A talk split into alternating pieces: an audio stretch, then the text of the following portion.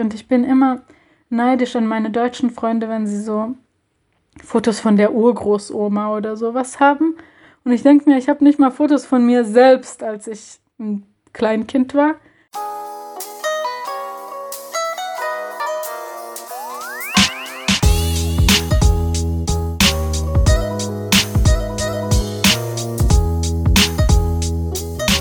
Herzlich willkommen zu einer neuen Folge von Halbe Kartoffel. Mein Name ist Frank und dies ist eine ganz besondere Bonusfolge. Sie erscheint am 20. Juni, dem Weltflüchtlingstag. Und an diesem Tag würdigen wir ganz besonders die Stärke, den Mut und die Widerstandsfähigkeit, die Flüchtlinge, Binnenvertriebene und Staatenlose täglich aufbringen. Das schreibt das UN-Flüchtlingswerk auf seiner Seite. Hier sind ein paar Zahlen. In 2019 waren rund 80 Millionen Menschen weltweit auf der Flucht. Das sind fast so viele wie in Deutschland leben. Und tatsächlich sind es 9 Millionen Menschen mehr als im Vorjahr. Es ist gleichzeitig die größte Anzahl an gewaltsam Vertriebenen, die das UN-Flüchtlingswerk in seiner 70-jährigen Geschichte jemals registriert hat. Die meisten Geflüchteten leben in der Türkei, dann folgen Kolumbien, Pakistan, Uganda und auf Platz 5 mit etwas mehr als einer Million Geflüchteten Deutschland. In dieser Episode geht es um fünf Menschen, die alle einen Fluchthintergrund haben. Chucha, Parisa, Wael, Melina und Puria. Sie alle mussten zu einem bestimmten Zeitpunkt in ihrem Leben ihr eigentliches Geburtsland verlassen.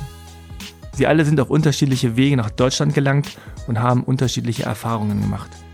Sie erzählen hier in einer Art Oral History, warum sie flüchten mussten, wer ihnen geholfen hat und was sie sich wünschen für die Zukunft.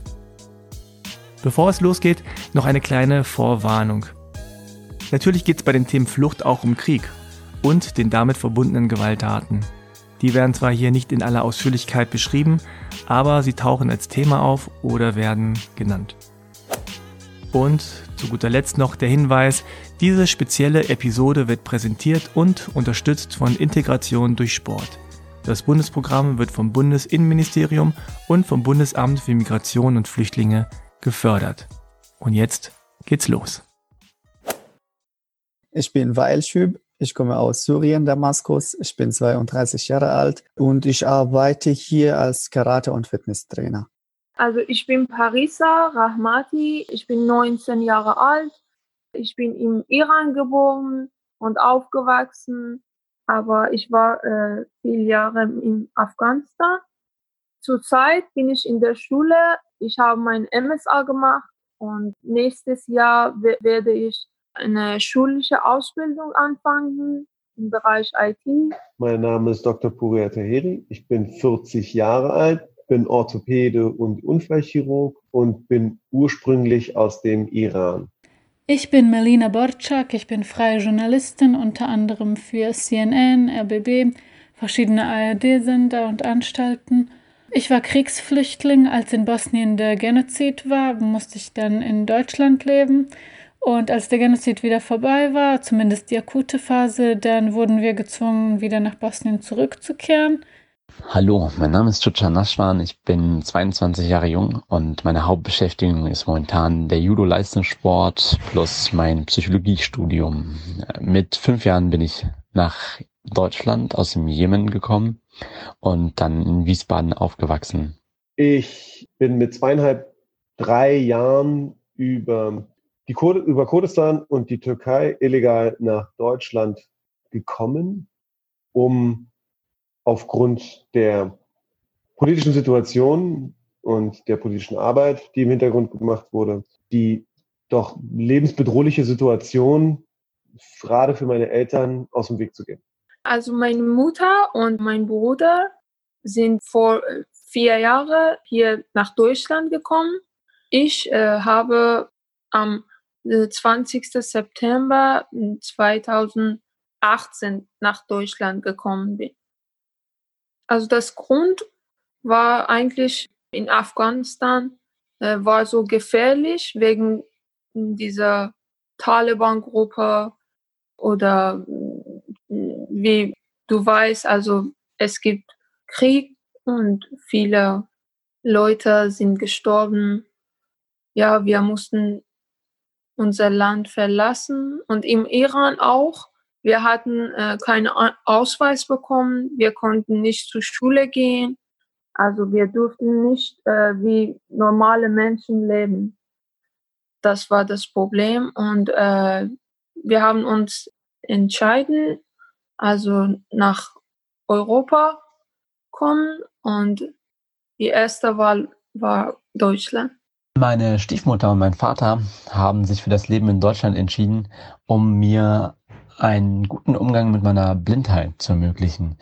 Am Anfang war die Hoffnung da, medizinische Hilfe zu bekommen, aber in erster Linie ähm, hatte ich hier einfach viele Entfaltungsmöglichkeiten.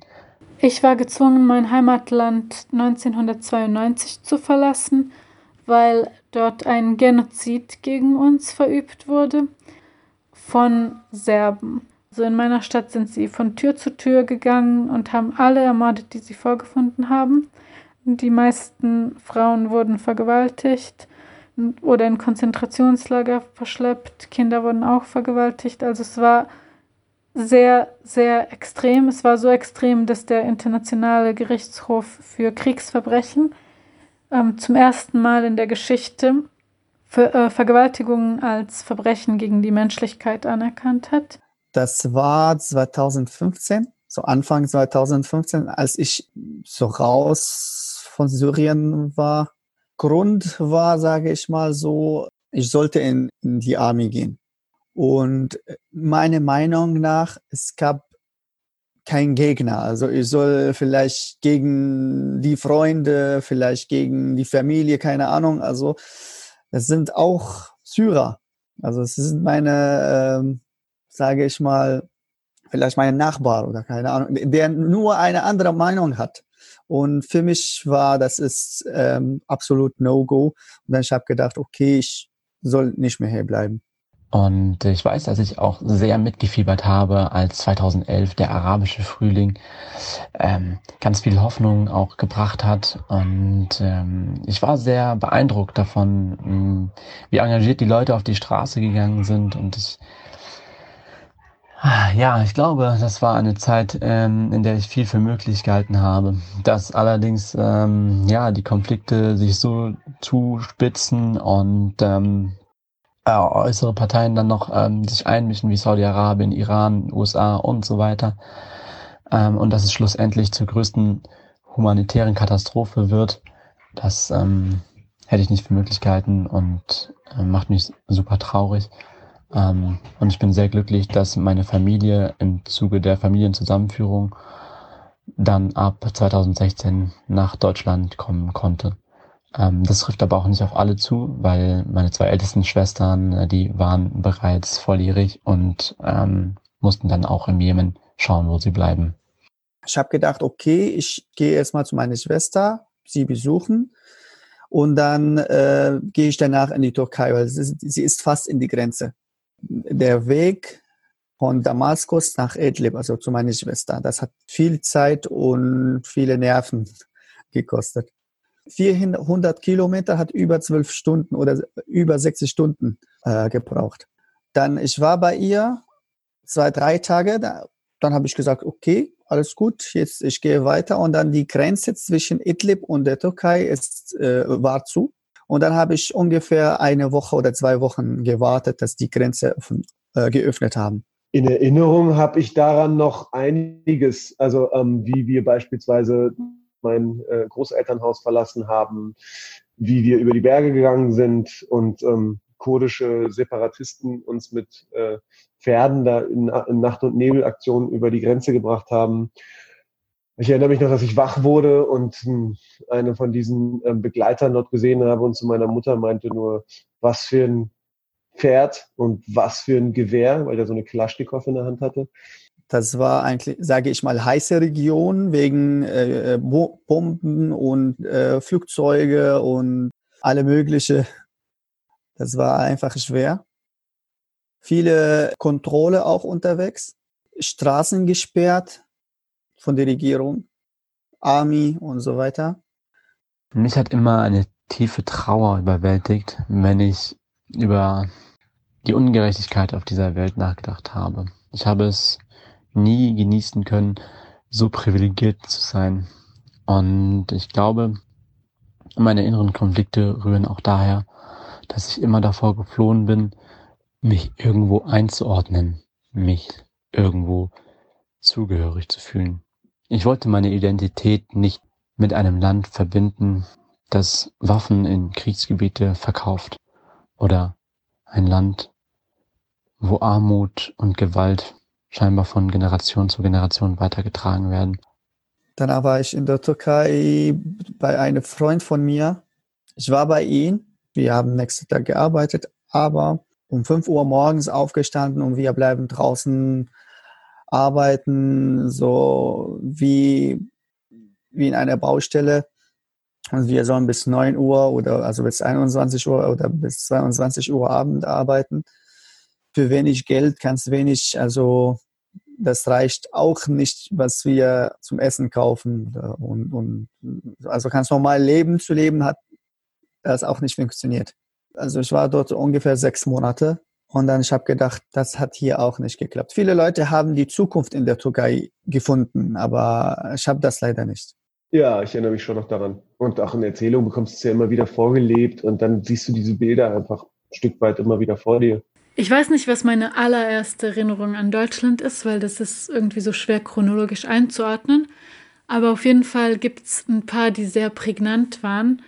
Ähm, zum Beispiel dachte ich als Kind ähm, Sachen, bei denen man sich nie denken würde, dass das ein normaler Mensch denkt. Aber ich habe es halt gedacht, weil Kinder sehen die Welt mit ihren eigenen Augen. Und ich hatte so die Theorie, dass jedes Land der Welt eine Flagge hat. Also wirklich eine materiell physisch existierende Flagge, die in der Hauptstadt steht. Deswegen nennt man das auch Hauptstadt. Und die ist groß und wenn dann Piloten über die Welt fliegen, dann sehen sie diese Flaggen und können daran erkennen, welches Land welches Land ist. Und dann habe ich irgendwie Nachrichten geguckt und da habe ich eine Gruppe serbischer Faschos gesehen, die die bosnische Flagge verbrannt haben. Und ich dachte halt als Kind, dass das die einzige bosnische Flagge ist. Und ich bin sofort in Panik ausgebrochen, weil ich dachte, jetzt ist Bosnien verloren quasi, weil wir haben keine Flagge mehr. Niemand wird wissen, wo Bosnien ist. Wenn die Piloten über Europa fliegen, werden sie nicht erkennen, wo dieses Land ist.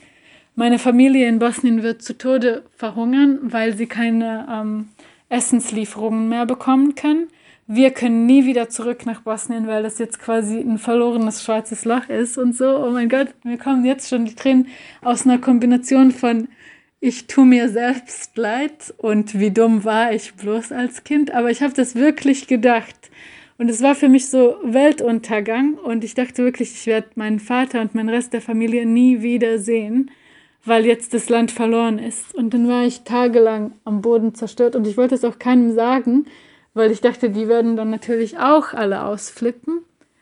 Und dann irgendwann haben mich äh, meine Mutter oder meine Cousinen, keine Ahnung, irgendwie überredet, ihnen das zu erzählen und dann haben die nur gedacht so, oh Gott, Kind, was ist los mit dir? Aber so, ähm, das ist auch ein Faktor, den man vergisst, dass Flüchtlinge einfach in einem Land sind, wo sie nichts kennen und auch wenn man kein Kind ist, also auch die Erwachsenen haben so Dinge gemacht, bei denen man sich denkt, was ist los mit dir? Aber wenn man die Sprache nicht kann und man kommt in so ein Land und man hat auch damals kein Internet gehabt woher soll man denn wissen? Man kann nicht mal ein Wörterbuch kaufen, weil man weiß ja nicht, was das deutsche Wort für Rietschnik ist und dass das Wörterbuch ist und so weiter. Und man ist immer in so einem unfassbaren psychischen Zustand der Verwirrtheit und Traurigkeit und des Drucks und der Schuldgefühle, wenn man mal fünf Minuten irgendwie ähm, glücklich ist oder so. Dann hat man auch Schuldgefühle, dass man jetzt nettes Essen und alles Mögliche hat, während die Familie zu Hause vielleicht verhungert oder bombardiert wird. Also es ist echt so ein Wechselbad der Gefühle, wobei es zu 99 Prozent Scheißgefühle sind. In dieser Zeit war Deutschland Ziel für viele Leute. Ich weiß nicht, wo ich hingehen soll. Ich habe gedacht, okay, vielleicht meine, äh, meine Energie, vielleicht meine mein Geld äh, klappt nicht nach Deutschland, aber ich gebe Deutschland als Punkt in mein GPS und ich laufe oder ich gehe in die Richtung. Oder wo ich äh, ankomme, ist okay. Wir waren am Meer und dann wir sollen mit diesem Gummiboot äh, nach Griechenland äh, fahren. Das war auch schwer. Äh, die Leute, die illegal ankommen, bekommen eine, einen Zettel. Mit diesem Zettel dürfen sechs Monate in Griechenland bleiben und dann sie sollen danach entweder das verlängern oder einfach rausgehen neue Sprache, neue äh, Kultur und alles neu und man soll, also in sechs Monate kann man nichts schaffen. Leute wie wir haben wir kein Geld, um eine Wohnung zu mieten, einen Job zu suchen und so weiter. Dann ähm, ich habe direkt die Entscheidung getroffen, ich gehe einfach weiter. Das war einfach egal wo, Hauptsache, dass man eine Chance haben kann, um eine bessere Zukunft aufzubauen wenn ich nach Deutschland gekommen bin, ich habe nach, nach zwei oder fast drei Jahren meine Mutter hm, wiedergesehen. Ja, das war, das war gute Erinnerung. Ich erinnere mich noch so ein bisschen an Istanbul, aber dann eigentlich schon an die Zeit, wo wir in Westdeutschland waren glaube, als Kind war ich da in der Kita ziemlich verloren, weil war mir alles so ein bisschen zu viel. Wir kamen auch, glaube ich, gerade zu der Faschingzeit da in Nordrhein-Westfalen an. Ähm, mit der Zeit lernt man ja relativ schnell äh, die Sprache und kommt dadurch so ein Stück weit näher an das, wo du dich jetzt eigentlich befindest. Aber gut an der Sache war ja, dass meine Eltern die ganze Zeit um mich herum waren. Also dieser innere Kreis, das war ja nie weg. Also dementsprechend hast du immer jemanden gehabt, mit dem du kommunizieren konntest, du das reflektieren konntest oder besprechen konntest ich weiß nicht, was ich sagen soll, ob, ob schöne Momente gibt, aber ich sage mal, als wir in der Türkei waren, habe ich das gesagt. Ich habe alleine gesagt, ich, habe, ich, ich, möchte, ich möchte einfach weg von hier. Und dann die anderen haben mir gesagt, äh, okay, ich komme mit. Ich habe ihm gesagt, das ist nicht einfach. Ich mache ein Lottospiel. Äh, wenn ich ankomme, dann habe ich mein Leben gewonnen. Wenn nicht, dann ich habe mein Leben verloren. Also das ist kein Kinderspiel. Also ihr sollt aufpassen, das ist meine Entscheidung. Ich sterbe hier jeden Tag, aber wenn ich gehe und unterwegs sterbe, dann ist es nur einmal. Und haben gesagt, okay, kein Problem, wir haben auch die gleiche Situation, dann gehen wir einfach zusammen. Äh, wenn ich hier gekommen bin, ich habe äh, nach einem Monat bin äh, zur Schule gegangen und erste meine Lehrerin, das hat mir sehr geholfen bei der Sprache damals konnte ich nur Hallo und Tschüss sagen. Aber sie hat mir sehr hm, gutes Gefühl gegeben, weil äh, sie hat mir hm, alles erklärt, was du musst machen, damit mit dem Sprache klarkommen, wie ist alles hier und wie ist die Schulweg. Ich habe eigentlich in Griechenland so Fahrrad gekauft und dann einfach mit dem Fahrrad gefahren. Äh, durch Mazedonien. Ich habe Mazedonien einfach durch mit dem Fahrrad gefahren. Ja, das hat ungefähr vier Tage, fünf Tage gedauert. Ich bin gestern beim Gitarrenlehrer begegnet und habe mir da schon gedacht, wow, ey, ich habe einfach tolle Menschen um mich gehabt und natürlich müsste ich auch dort meine ganzen Trainer aufzählen, die mich jetzt so lange durch den Leistungssport begleitet haben oder einfach auch meine Deutschlehrerin, die, die es wirklich für mich immer noch möglich macht, so tiefgründig und, und facettenreich mit Literatur umzugehen. Aber jetzt, äh, ich weiß nicht, müsste ich ja jetzt ewig weiter aufzählen. Im Grunde genommen passt es ganz gut zusammen. Einmal ähm, das Zitat, was ich in dem Podcast auch halbe Kartoffel gesagt habe. Ich bin äh, das Endprodukt all der Liebe, die ich erfahren habe. Und äh, wirkliche Erlebnisse, wo ich gesagt habe, so jetzt bist du in Deutschland angekommen, war, glaube ich, einfach das Deutschlernen. Auch für meine Eltern haben wir die liebe Familie Hundeck gehabt, die uns damals einfach unheimlich viel geholfen hat, diese Sprache zu lernen. Meine Eltern ja auch beide nicht auf den Kopf gefallen. Wir Brüder haben das, glaube ich, einfach in der Kita aufgefangen und dann umgesetzt. Und ähm, meine Eltern haben es halt im Sprachkurs gelernt und die Familie Hundeck hat uns einfach unheimlich geholfen aus Radar vom Wald in NRW. Ich hatte das Glück, dass ich in Deutschland äh, in einem Dorf war, voller wundervoller, wundervoller Menschen, die wirklich unbeschreiblich gut zu uns waren, die uns das Gefühl ha gegeben haben, dass wir dazugehören, die uns geholfen haben, die uns integriert haben, weil, also natürlich muss man da auch mitmachen, aber eigentlich, wenn man als Flüchtling in ein unbekanntes Land kommt und keine Ahnung hat, was da los ist, dann kann man sich gar nicht integrieren, ohne dass die Nachbarn ankommen und sagen, hey, jetzt ist das und das und hier ist die Schule und geh da mal hin und so weiter. Also man ist so verloren, dass man es eigentlich ohne fremde Hilfe gar nicht schaffen kann. Und diese Menschen haben uns alles das ermöglicht. Und wir haben wirklich viele äh, tolle Freundschaften geschlossen. Und ich denke jeden Tag an diese hm, Flüchtlingshelfer von damals, die ich auch gar nicht irgendwie so Flüchtlingshelfer denk, äh, nenne, weil das waren irgendwie unsere Nachbarn und Freunde und waren so eine Ersatzfamilie, die uns diese Zeit viel leichter gemacht hat. Und jeden Tag, bevor ich schlafen gehe oder wenn ich aufwache oder auch so mitten am Tag, dann bete ich für meine ermordeten Familienmitglieder aus Bosnien, aber auch gleichzeitig für die tollen Menschen aus Deutschland, die uns damals geholfen haben, die jetzt aber vielleicht wegen Alter oder aus anderen Gründen mittlerweile verstorben sind. Und ähm, für solche Leute ist der Himmel gemacht, also wegen denen existiert er. Dann in äh, die Grenze habe ich einen Bus genommen und dann nach äh, Serbien gefahren. In, in Serbien, man kriegt nur drei Tage. Also 72 Stunden, man muss weg. Keine Zeit. Wir haben, also wir haben ersten Tag geschlafen, dann haben wir nur zwei Tage und dann wir wissen und können gar nichts machen hier. Dann weiter gelaufen nach Ungarn. Von Ungarn haben wir auch ein Taxi geholt und nach, nach Deutschland, Passau gefahren. Und in Deutschland, ich habe die Polizei unterwegs gesehen und dann ich habe einfach so auf Englisch geredet und ich habe einfach gesagt, also äh, wir sind fremd da und ja, keine Ahnung, was was hier machen kann. Und dann sie haben uns äh, genommen und dann ähm, alles nach und nach gemacht. Ich bin mit meiner Freundin zu der Al-Farabi Musikakademie gegangen und der äh, Lehrerin da kennengelernt. Und äh, jetzt mache ich auch weiter die Geigeunterricht. Ja, das ist fast ein Jahr, dass ich da gegangen bin.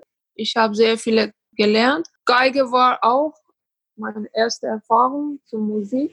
Ich habe mir immer gewünscht, dass ich äh, ein Instrument lernen zu spielen, besonders Geige, weil ich, ich mag Geige, also ich liebe Geige, wirklich. Ich habe in, äh, in die Grenze oder in Ungarn so ein, ein, äh, so ein Problem gehabt. Das war in die Grenze, sage ich mal, ich weiß nicht, wie kann man das nennen, aber ich habe gehört, sie sind die Mafia. Und äh, sie haben diese Strecke eigentlich immer, immer unter Kontrolle. Und egal wer da ist, sie nehmen von ihm alles weg. Aber ich kenne mich solche Sachen nicht aus. Ich habe gesehen, paar Leute, sie sind, sie sind zu uns gekommen und sie wollen von uns was nehmen oder klauen. Und ich habe einfach gekämpft. Ja, mit erster Person oder zweiter Person hat geklappt, aber danach, sie haben diese äh, elektrische äh, Stock. Sie haben elektrische Stock dabei und als ich diese Stromschlag gekriegt habe, konnte ich mich nicht mehr, also ich war so bewusstlos und sie haben mich fest, also so festgeschlagen und das war wie eine Rache, äh, weil ich gekämpft habe und ich musste ins Krankenhaus. Ich war in Ungarn in einem Krankenhaus. Äh, sie haben mir einfach so gesagt, okay, du brauchst eine Operation und du sollst das selber leisten. Ich habe gesagt, von mir aus und ich brauche das innerhalb 48 Stunden. Sonst wird das gefährlich. Und ich habe gesagt, ja, okay, wie kann ich diese, äh, dieses, also dieses Geld mal bekommen? Ich kann nicht arbeiten, also wenn ich arbeiten darf, ist okay, gehe ich sofort jetzt arbeiten und machen wir die Operation, keine Ahnung wann. Aber wie? Und ich habe so mit gebrochenem Englisch geredet und ich habe gesagt, also wer, wer, wer sagt, okay, komm her und arbeite bei mir, obwohl ich die Sprache nicht kann und so weiter. Das war schwierig. Und sie haben einfach gesagt, das ist deine Sache. Und ich habe einfach gedacht, okay, ich soll einfach nicht hier bleiben. Also ich habe diese, also gute Gefühle noch nicht bekommen. Danach, als ich in Deutschland kam, ich habe die Polizei äh, mit mit der Polizei geredet. Ich brauche Krankenhaus. Und sie haben selber, also sie haben mich ins Krankenhaus gebracht. Im Krankenhaus haben wir gesagt, okay, ein Termin für eine Operation, das war in einer Woche, weil ich brauchte, ich bräuchte erstmal so Medikamente und Ruhezeit und so weiter. Und ich habe gesagt, okay, aber wie kann ich das bezahlen? Also was soll ich machen? Arbeiten ist okay, alles ist okay, aber was? Und sie haben gesagt, alles gut, bleib ruhig, erstmal die Gesundheit und so. Als sie das gesagt haben, habe ich das Gefühl bekommen, hier ist was anders. Deswegen, ich habe gedacht, okay, vielleicht hier soll ich erstmal bleiben und als, sage ich mal, als Dankeschön, ich soll auch was für Deutschland machen.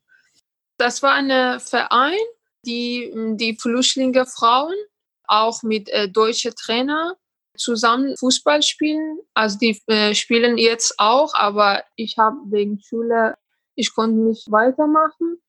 Das war nicht das erste Mal. Ich war in Iran auch.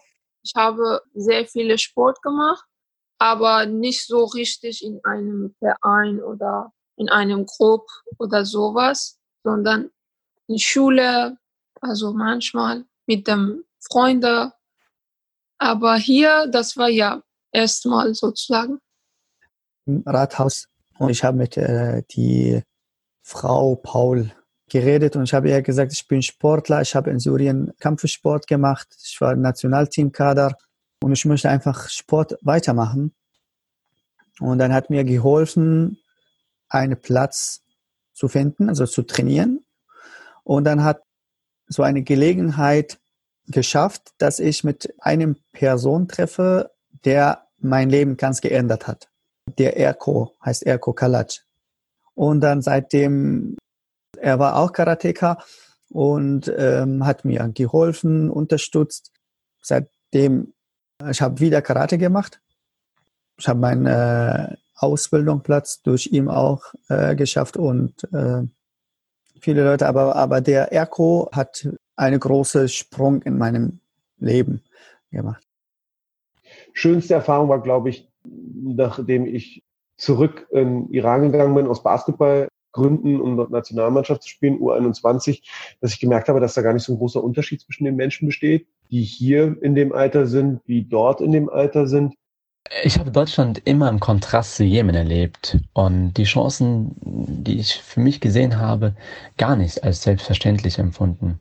Äh, diese Dankbarkeit da hat schon dazu geführt, ähm, dass ich mich sehr bemüht habe, mich auch anzupassen. Im Nachhinein würde ich auch sagen, es war eine Last, immer diesen Erwartungen zu entsprechen, die man an sich selber gestellt hat, aber die auch von außen sehr beeinflusst wurden und von vielen Seiten. Aber ich bin auch sehr dankbar dafür, diese ähm, verschiedensten Menschen um mich rum zu haben oder gehabt zu haben, die gezeigt haben, wie facettenreich ich eigentlich bin. Und ähm, nach vielen Ablehnungsprozessen kann ich, glaube ich, jetzt die ganze Vielfalt auch annehmen. Das Allerschlimmste ist natürlich bei weitem, dass viele meiner Familienmitglieder ermordet wurden im Genozid und dass ich auch für viele gar keine Fotos habe, weil all unsere Fotos, alles, was wir besaßen, äh, verbrannt wurde und zerstört.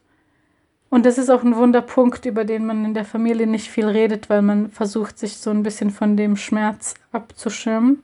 Also weiß ich auch gar nicht, wie sie so von der Persönlichkeit her waren. Ich kenne ihren Sinn für Humor nicht und so weiter. Das ist einfach eine riesengroße Lehre. Also nicht mal Fotos, nicht mal Anekdoten, nichts. Nur eine riesengroße Lehre und ich weiß, dass diese Menschen ein großer Teil meines Lebens gewesen wären und jetzt ist da nichts. Und das macht mich echt fertig und ich bin immer neidisch an meine deutschen Freunde, wenn sie so Fotos von der Urgroßoma oder sowas haben.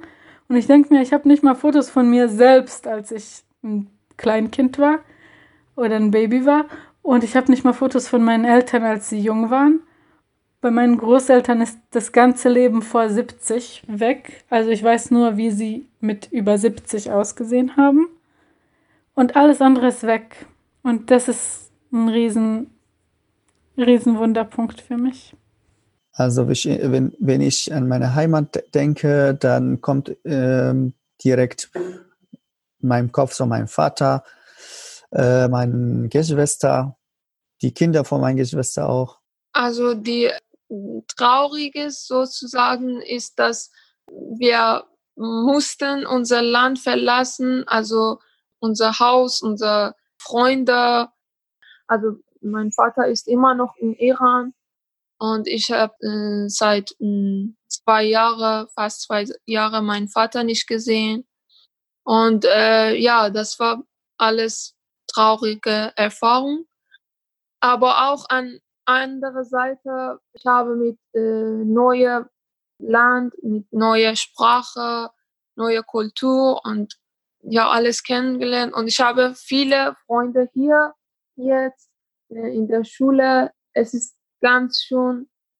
Ja, ich finde, dass hier die Leute ganz nett und meine Mitschüler auch, die haben mich immer bei der Sprache geholfen und ich habe viele schöne Erfahrungen hier, wirklich.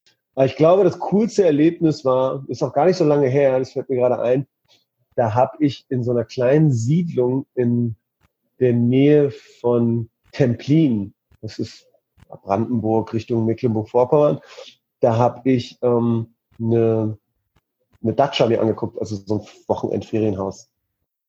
Und habe mich damit so einem älteren Paar, was intellektuelle Menschen sind, um die 80 aus der DDR, und lange unterhalten, weil ich Interesse an deren Haus hatte, aber die haben halt auch gemerkt, ja, man hat schon gemerkt, so was so für Ressentiments gegenüber Ausländern sind und die Flüchtlinge und man weiß ja nicht und die Menschen dann konnte ich halt ein ganz normales Gespräch mit denen führen und denen gesagt so, ich bin auch ein Flüchtling. Wie, sind hier überhaupt nicht geboren? Ich so, nee, ich bin mit zweieinhalb, drei Jahren nach Deutschland gekommen. Ich bin im Iran geboren.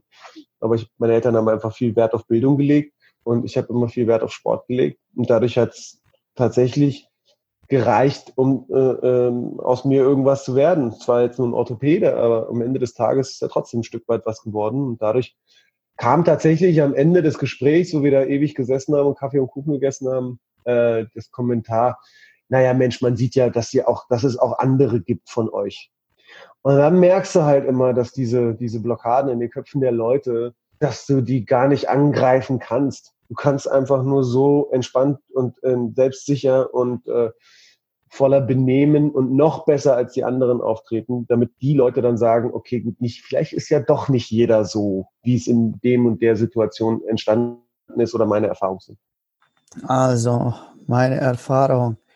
Ich habe viele, viele von viele Leuten auch gehört, von Rassismus her, von äh, verschiedenen Situationen auch mal gehört. Gott sei Dank, ich habe bis jetzt solche Sachen noch nicht erlebt. Vielleicht das ist vom Glück her oder vielleicht nur, äh, weil ich so ein bisschen positiv bin, dann habe ich das nicht mitbekommen. Keine Ahnung.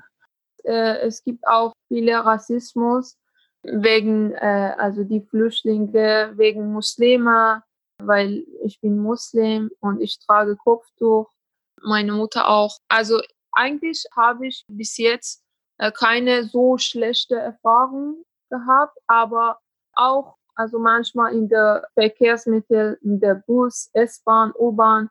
Äh, es gibt auch die Leute, die so unfreundlich sind. Es war auch mit tiefen Erkenntnissen verbunden. Und zwar, dass es die perfekte Gesellschaft nicht gibt und dass ich auch danach nicht, nicht, nicht mehr suchen möchte, sondern ich habe für mich so viel Positives innerhalb dieser ähm, auch für mich durchaus ja, zu kritisierenden Systeme entdeckt, dass ich damit irgendwie arbeiten möchte, dass ich das mir zum Vorbild nehme und dass ich dadurch sage, okay, da nehme ich die Kraft her, um auch Verantwortung zu übernehmen. Nicht für eine bestimmte Volksgruppe, sondern für die Menschheit als Ganzes. Weil das ist meine Zugehörigkeit. Für mich persönlich war auch sehr schlimm, dass ich mich damals als deutsches Kind gefühlt habe. Also ich wusste schon, dass ich Ausländerin bin und dass das nochmal was anderes ist. Aber ich dachte, Ausländer sind so eine Subkategorie von Deutschen. Und ich dachte, ich bin halt eine Deutsche die Ausländerin ist. Genauso wie manche, manche Deutschen Bayern sind, manche Deutschen sind Schwaben und so weiter. Ich bin halt Ausländerin.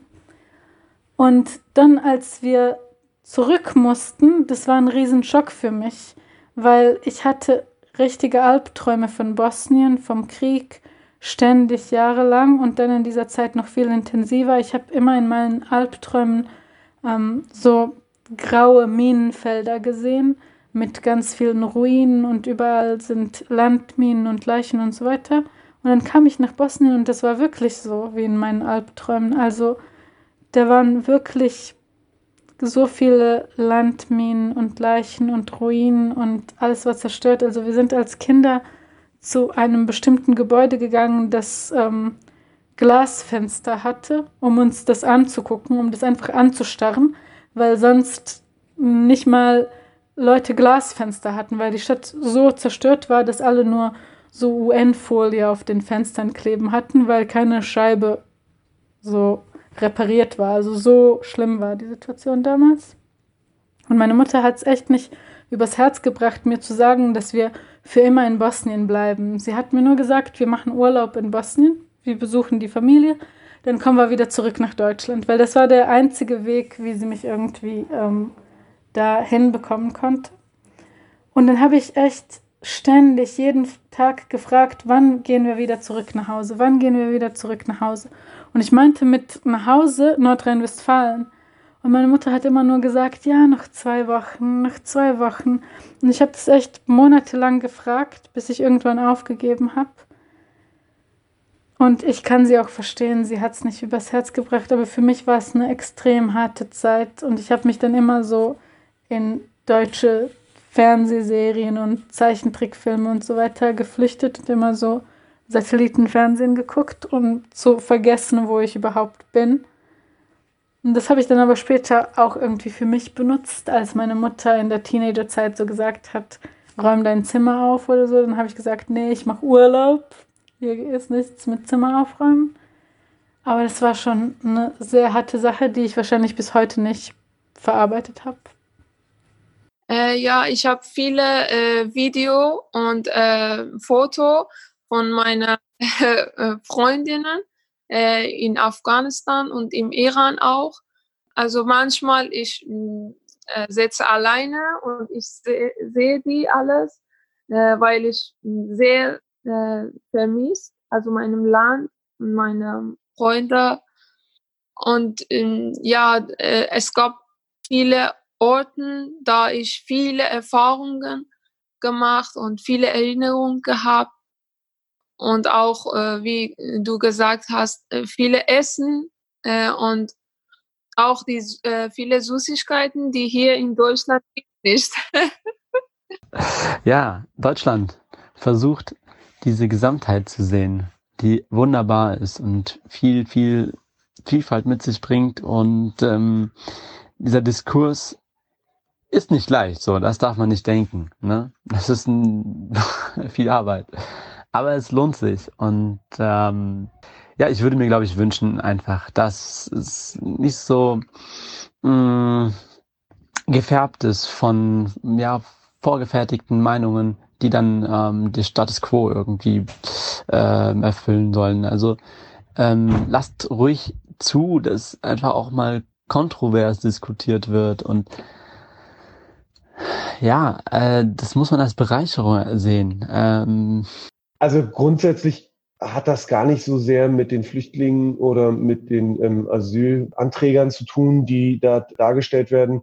Es geht, glaube ich, um die Medienlandschaft insgesamt, dass ähm, wenig darüber berichtet wird, was man eigentlich für Erfolge zusammen feiert in all dem und mehr aber auch darüber berichtet wird, dass irgendwelche Katastrophen oder ähnliches passiert sind, wo die und die Bevölkerungsgruppe ähm, äh, integriert war oder daran teilgenommen hat. Das ist das, was viel mehr nervt, aber was man unbedingt sehen sollte als Chance, gerade für Deutschland als Vorreiterrolle, ähm, ist ja den Menschen, die unwissend sind und wenig Kontakt mit Leuten aus anderen Kulturen oder Gesellschaftsstrukturen äh, ähm, haben, denen die Angst zu nehmen, indem man ähm, vor Ort tatsächlich mit den Leuten kommuniziert oder den Beispiele gibt und vielleicht sogar in deren Betrieb setzt, damit da nahe Austausch funktioniert.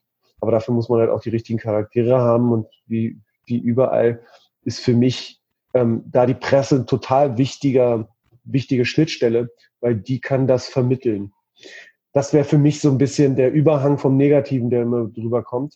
Das wäre für mich das, was ich mir am ehesten wünschen würde, dass es sich verändert ich würde mir wünschen, immer die Menschen, also egal welch, aus welchem Land gekommen sind, egal welche Sprache haben, egal welche Hauptfarbe haben, welche Religion haben und so, Mensch ist Mensch und also ich würde immer mir wünschen, dass wir alle uns akzeptieren.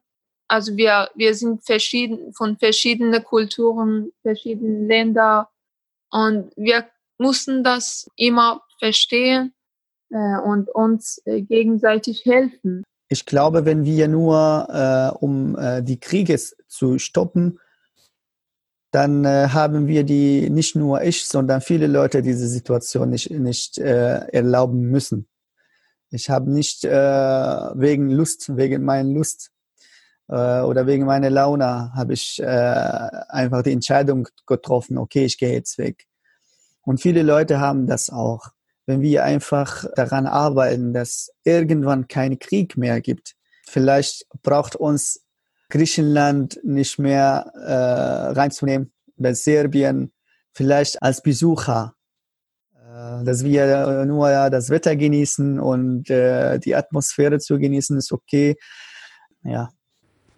Ich weiß gar nicht, wie ich es ausdrücken soll. Ich bin einfach so dankbar und so glücklich für die Menschen, die uns damals geholfen haben und auch an alle Leute, die heutzutage Flüchtlingen helfen ich kann das gar nicht ausdrücken, wie wichtig das ist und wie viel das den Menschen bedeutet, auch wenn sie es manchmal nicht zeigen, weil sie vielleicht gar nicht wissen, wie sie es zeigen sollen.